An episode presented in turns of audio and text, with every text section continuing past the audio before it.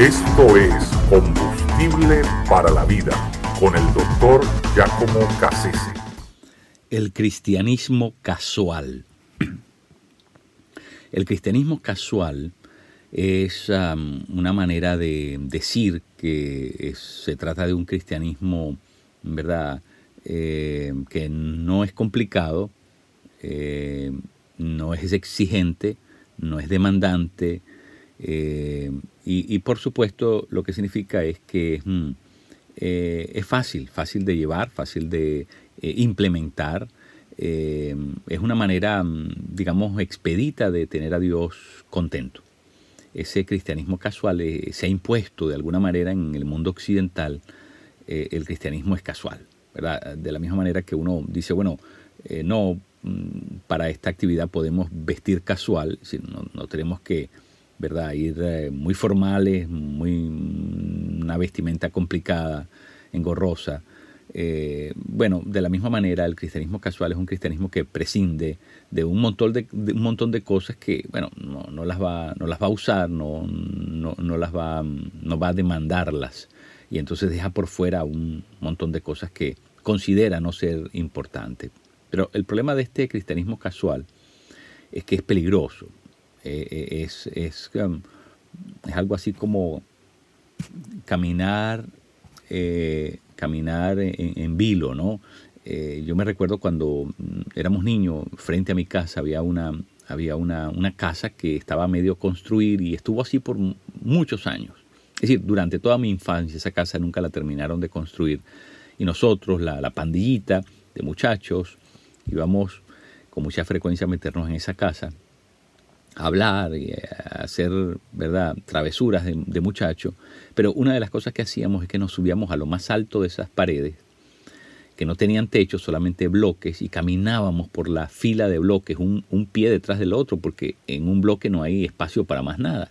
Y, luego pues tratábamos de, ir lo más rápido posible haciendo ese ejercicio y era extremadamente peligroso, porque el que se caía se caía hasta abajo.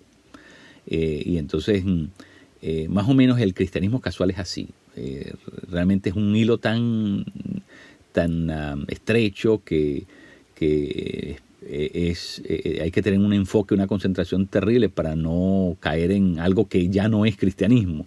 Es decir, me parece demasiado riesgoso, me parece algo ¿verdad? Eh, es una audacia lo que estamos haciendo cuando, cuando tratamos, cuando queremos vivir ese tipo de cristianismo, porque en la gran mayoría de las veces, por no decir todas, siempre va a terminar en, algo decadente, ¿verdad? Es un atrevimiento muy grande el, que querramos vivir de, esa manera. Recordemos la historia de eh, eh, Abiud y Nadad, los hijos de, de, Aarón, que por cuenta propia trataron de, ¿verdad?, de agradar a Dios a la manera de ellos, es decir, eh, bajo la iniciativa de ellos. Y la consecuencia de eso es que al presentar sus incenciarios y acercarse al, lugar, al, altar de Dios, fueron consumidos en presencia de Dios, fueron achicharrados, eh, incinerados en la presencia de Dios. Algo, algo tremendo. ¿Por qué? Porque nosotros no, no podemos jugar con la presencia de Dios. aunque entendemos que ya no somos gente religiosa, hemos superado todo ese, eh, ese mm, cúmulo de religión que, en lo que la iglesia mm, eh, muchas veces ha caído, pero en aras de superar la religión no podemos irnos al otro extremo, de, caer en el cristianismo casual y, de tratar de, vivir la fe como a mí me parece, eh, suprimiendo, dejando por fuera un montón de cosas que, que ahora las considero innecesarias. No puedo, hacer, no puedo, no puedo hacerlo de esa manera. Tengo, que, tengo que tener cautela. Lo mismo le pasó a, USA, cuando allá en, en segunda de, Samuel 7 eh, sacan el arca de la propiciación de la casa de Obededón y USA mete la mano para, para impedir que se caiga y, y, bueno, ya sabemos las consecuencias, murió fulminado en el acto. ¿Verdad? Porque no, podemos ser tan casuales con la presencia de Dios, ¿no? Eso no está permitido. Y eso no es algo que solamente vale para el Antiguo Testamento, vale para nosotros el día de hoy. Nosotros tenemos que respetar la presencia de Dios. Eh, la, presencia de Dios es como la electricidad.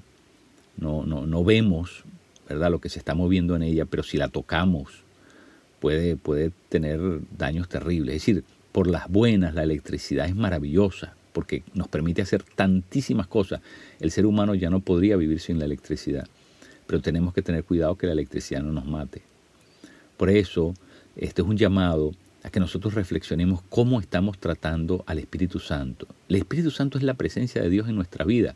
La presencia de Dios no es una cosa mitológica, una cosa que nos hemos inventado medio fantasmagórica. No, la presencia de Dios es Dios mismo viviendo en nosotros. La presencia real de Dios en nuestras propias vidas. ¿Qué trato le estamos dando al Espíritu Santo? ¿Lo estamos respetando o estamos viviendo, pasando por encima de su deseo, de su voluntad? y, de, y, de, y, de, lo que él mismo insistentemente nos, nos trata de, de hacer eh, recapacitar cuando, cuando nos redarguye del mal que, podemos estar practicando. ¿Qué, qué, qué, es nuestra, ¿Cuál es nuestra conducta en relación a eso? Eh, solamente para que lo pensemos, lo reflexionemos. Pero lo que sí puedo asegurarles es que vivir el cristianismo casual no trae ningún provecho. Al contrario, para lo único que va a servir es para eh, hacernos gente cada vez más tibia, que no somos ni fríos ni calientes. Somos gente tibia, gente complaciente, gente que se ha olvidado del compromiso, se ha, olvidado de la reverencia que le merecemos al Dios, que es el Dios Todopoderoso. Nunca nos olvidemos que ese Dios, a pesar que es un Dios lleno de gracia, de amor, y así lo ha demostrado contundentemente, también las escrituras dicen que Él es fuego consumidor.